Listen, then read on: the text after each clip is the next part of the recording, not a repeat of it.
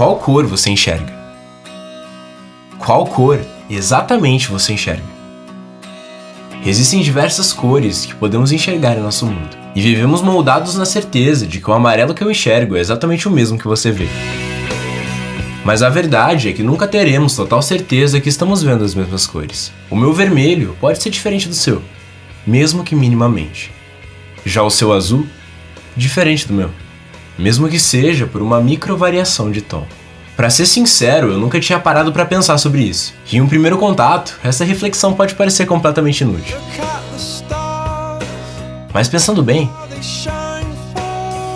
isso traz uma das lições mais importantes. E em tempos como estes, mais necessária do que nunca.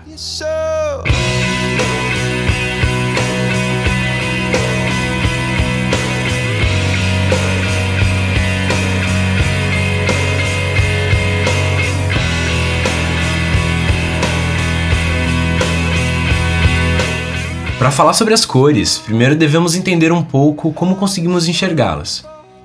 Os objetos que podemos ver não têm cor propriamente. Eles apenas refletem a luz que existe sobre eles em nossa retina. Mais precisamente em nossas células fotorreceptoras, onde cada cone é responsável por variações de tonalidades que chamamos de cores. Cada pessoa tem uma capacidade completamente diferente para cada um desses cones, mesmo que minimamente. Então podemos pensar estar vendo a mesma cor, e até a nomeando da mesma forma. Porém, estar vendo cores significativamente diferentes. Isso quer dizer que um feixe de luz refletida por um determinado objeto entra em contato com a tua retina, que transcreve aquilo com uma tonalidade característica a qual nomeamos culturalmente como os termos que você já conhece. Então você vê e chama aquilo de amarelo. Mas ainda vamos além. As cores têm um papel ainda mais importante do que muitas vezes pensamos. As cores constroem completamente nossa noção de mundo. Desde quando você nem se lembra, essas interpretações fotorreceptoras acabam moldando suas lembranças, sentimentos e, consequentemente, preferências. Até mesmo chegamos a eleger a nossa cor favorita. Afinal, qual é a sua? E mais importante do que isso, por quê? Relegemos essa cor a partir de impulsos que muitas vezes não são conscientes sobre os sentimentos e emoções que aquela cor representa e age sobre nós. Como, por exemplo, a cor vermelha, a cor considerada mais impactante. Associamos ela ao fogo, paixão e sangue. Ou a cor verde, a cor do equilíbrio, muitas vezes associada à sensação de calmaria junto à natureza. E o azul, é uma das cores mais frias e associamos ela com o céu, os mares e tudo mais. Definições gerais que se tornam completamente descartáveis, visto que você relaciona as tuas melhores ou piores memórias dessas cores, o que agrega a elas um significado único, a cada um de nós. Cada cor gera diferentes emoções nas pessoas, portanto, cada cor representa uma sensação única para os olhos de quem a enxerga. E da mesma maneira que não enxergamos as mesmas cores, não temos os mesmos sentimentos em relação a elas. Não importa o que você acredita que elas representam, já que esses sentimentos são diretamente ligados a lembranças pessoais e profundas, emoções ligadas a momentos que só você viveu. Por isso, só você pode sentir. E tentar limitá-las a explicações e sentidos únicos seria a mesma injustiça ineficaz de tentar colocar pessoas diferentes dentro de um mesmo padrão. E através dessa complexa mistura de sentimentos, memórias e emoções, acabamos elegendo a nossa cor favorita. E agora eu te pergunto de novo: qual a tua cor favorita? E novamente, independente da sua resposta, já podemos concluir algo juntos. A sua cor preferida é só sua. Mesmo que tenhamos escolhido a mesma cor nominalmente, o seu vermelho é só seu. E o meu vermelho é só meu. Não só porque cada um enxerga sua própria variação de cor, mas principalmente porque cada um tem sentimentos e estímulos únicos em relação a ela. E isso nos ensina uma lição. Uma lição que vai muito além de tonalidades e cores. Uma lição que vai muito além de cones e variações fotorreceptoras. Isso nos ensina algo sobre um sentimento, um sentimento que é cada vez menos presente. Nos ensina uma lição sobre empatia. Agora, o que realmente é a empatia? E talvez na resposta dessa pergunta já se mostre boa parte desse problema. Muitas vezes enxergamos a empatia como conseguir se colocar no lugar do outro. E essa é uma ideia completamente errada. Já que é impossível se colocar no lugar do outro. O lugar do outro é só do outro. E cada segundo que passamos tentando nos colocar ali é um segundo completamente perdido.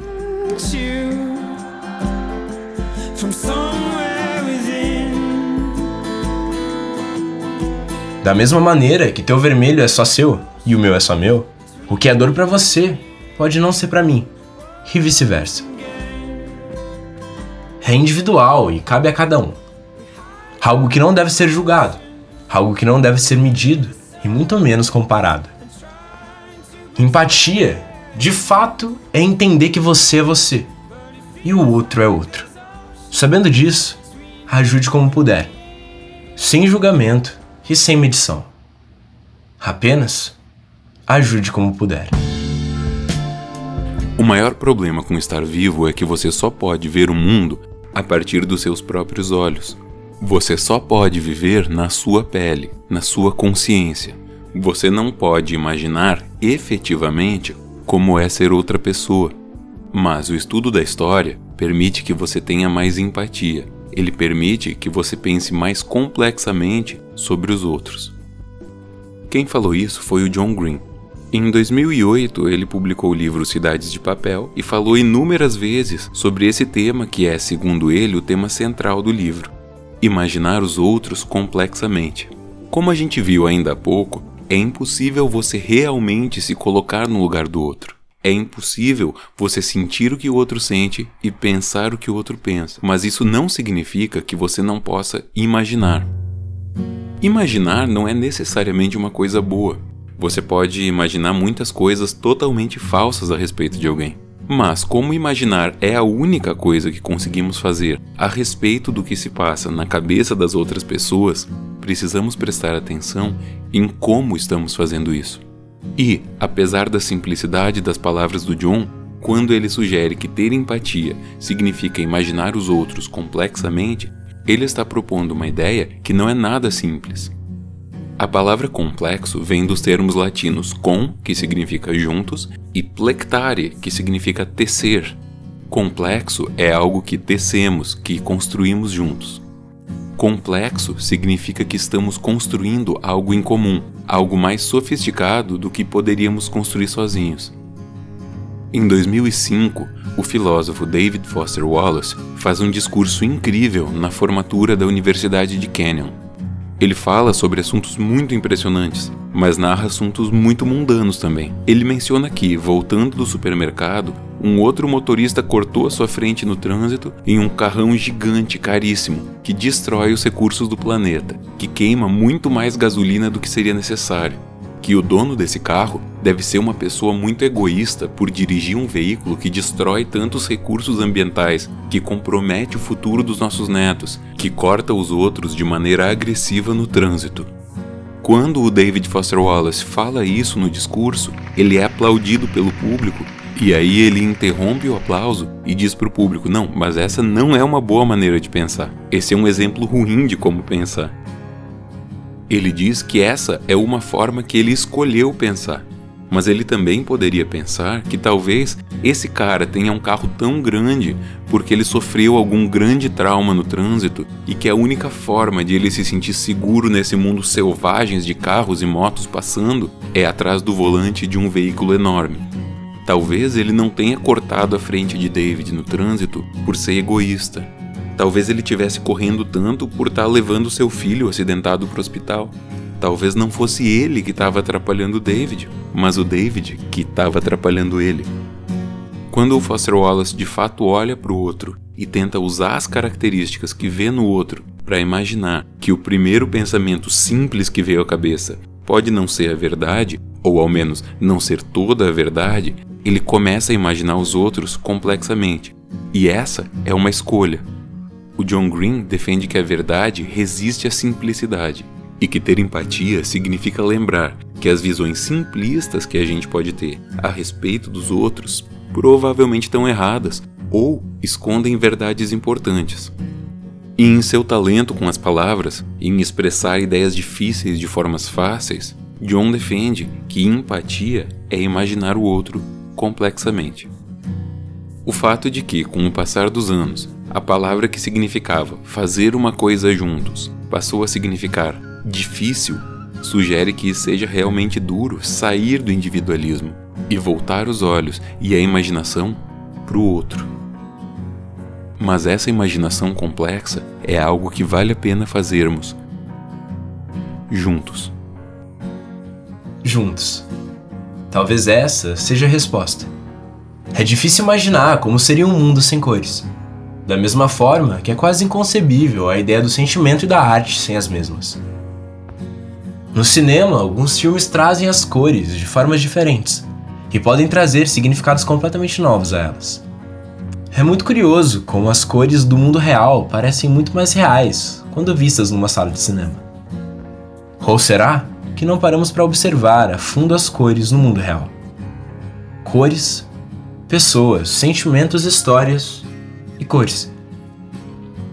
Nós podemos estar apaixonados pelas mesmas coisas, só que de maneiras diferentes.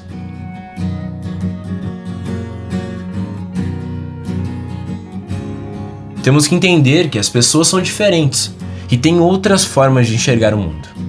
Como as cores, as pessoas são acostumadas a serem enquadradas nominalmente em um mesmo grupo, mesmo sendo completamente diferentes entre si. E como as pessoas, as cores somente juntas podem gerar uma nova tonalidade e assim dar vida ao mundo de uma nova forma. Podemos enxergar as cores em todos os lugares que passamos, e principalmente em cada pessoa que conhecemos. Por mais que na maioria dos lugares o cinza ainda seja predominante. Por isso, cabe a cada um de nós trazer ao mundo as tuas cores, deixando a tua marca por onde passar. Ou melhor, a nossa marca.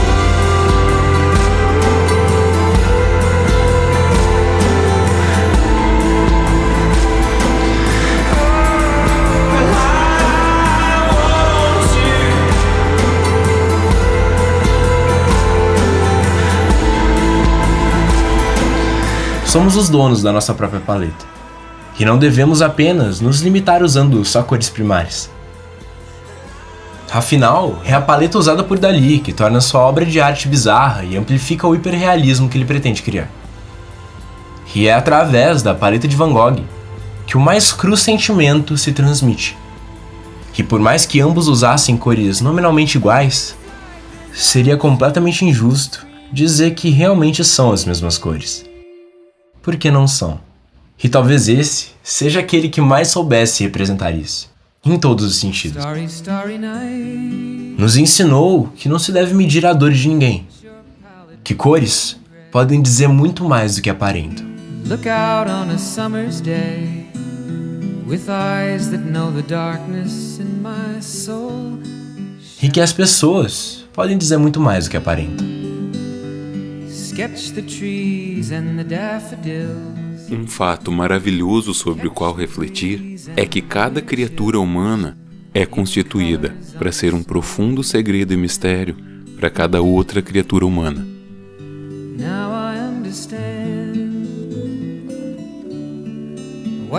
E não vamos esquecer que as emoções são os grandes capitães de nossas vidas. Nós obedecemos sem nos apercebermos Entender que ver é diferente de enxergar. A pergunta do início, qual cor você enxerga? Para falar a verdade, nem importa. E essa sim é completamente inútil. Já que somos todos diferentes. E talvez, e só talvez, a pergunta correta deveria ser: o que você realmente vê? Por trás do óbvio por trás da solução mais fácil. O que você realmente vê? E talvez assim possamos cada vez mais colorir o mundo. E principalmente, imaginar o outro complexamente.